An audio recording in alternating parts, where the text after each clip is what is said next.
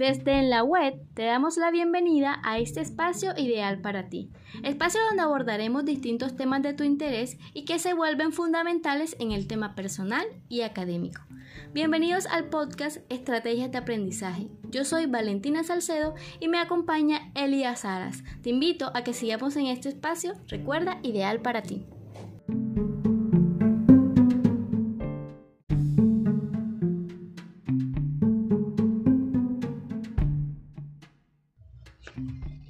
Esa me resulta muy interesante.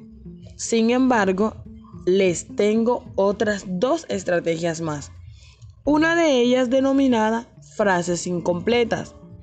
En esta, el alumno debe completar frases truncas. Esta estrategia está orientada a favorecer estilos de aprendizaje reflexivo y teórico. La segunda estrategia que tenemos es denominada método de proyecto.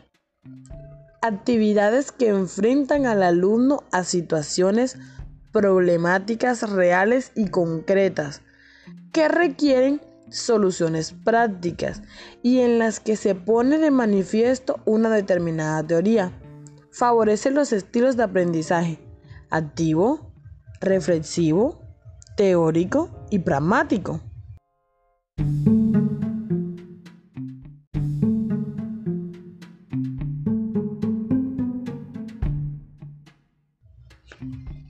Esa me resulta muy interesante.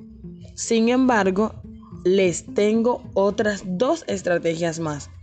Una de ellas denominada frases incompletas. En esta, el alumno debe completar frases truncas. Esta estrategia está orientada a favorecer estilos de aprendizaje reflexivo y teórico. La segunda estrategia que tenemos es denominada método de proyecto.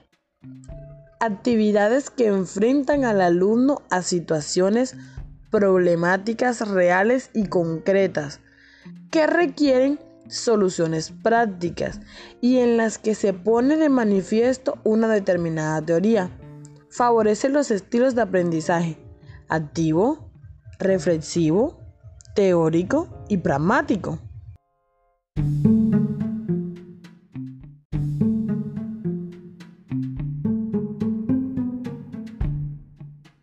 Así es, Elia, me parece muy interesante esas estrategias que nos trae y pues creo que la practicidad y la facilidad para realizar este tipo de metodologías es que las convierte en mucho más interesantes y pues les tengo otras dos.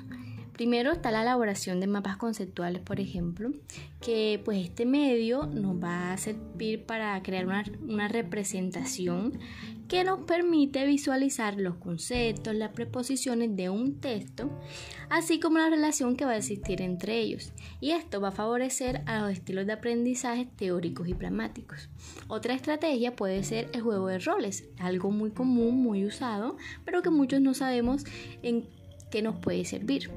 Este juego de roles pues sería una representación actuada de situaciones en la vida real relacionadas principalmente con situaciones problemáticas en el área pues de relaciones humanas con el fin pues de comprender esas situaciones y de buscar una solución y va a favorecer al estilo de aprendizajes activos, reflexivos, teóricos y pragmáticos, o sea, nos va a servir a todos.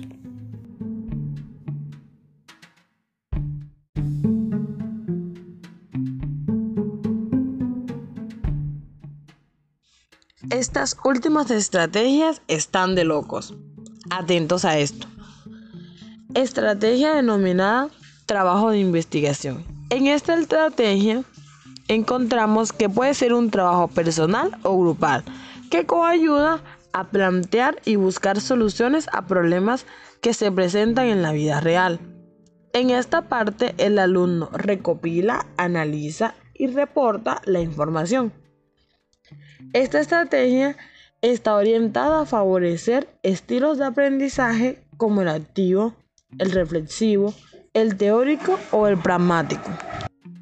Otra de las estrategias que tenemos para ustedes es el uso de software estadísticos como el RSAS y el SPSS para que el discente maneje, programe e interprete resultados de análisis estadísticos para proyectos de investigación.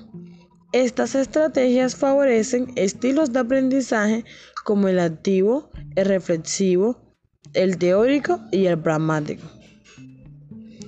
Adicional a esto, encontramos otra estrategia, la cual consiste en el uso de plataformas educativas. En esta estrategia, los alumnos en distintos lugares geográficos pueden tener acceso a todos los materiales de un curso vía Internet, en cualquier modalidad, e interactuar con sus profesores y compañeros. Esta estrategia favorece estilos de aprendizaje activos, reflexivos, teóricos y pragmáticos.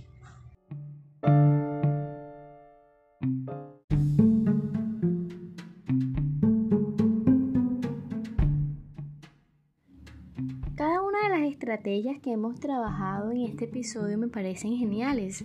Además que cada una de ellas potencia el estilo de aprendizaje por el cual nos sentimos más identificados. Por eso, la primera invitación es a que las pongamos en práctica y la segunda es a que se conecten con nosotros el próximo episodio, pues abordaremos temas muy interesantes sobre otros estilos de aprendizaje que nos van a permitir identificar de forma más completa cómo aprendemos desde nuestras propias características. No siendo más, muchas gracias por conectarse con nosotras y los esperamos en un próximo episodio. Chao, chao.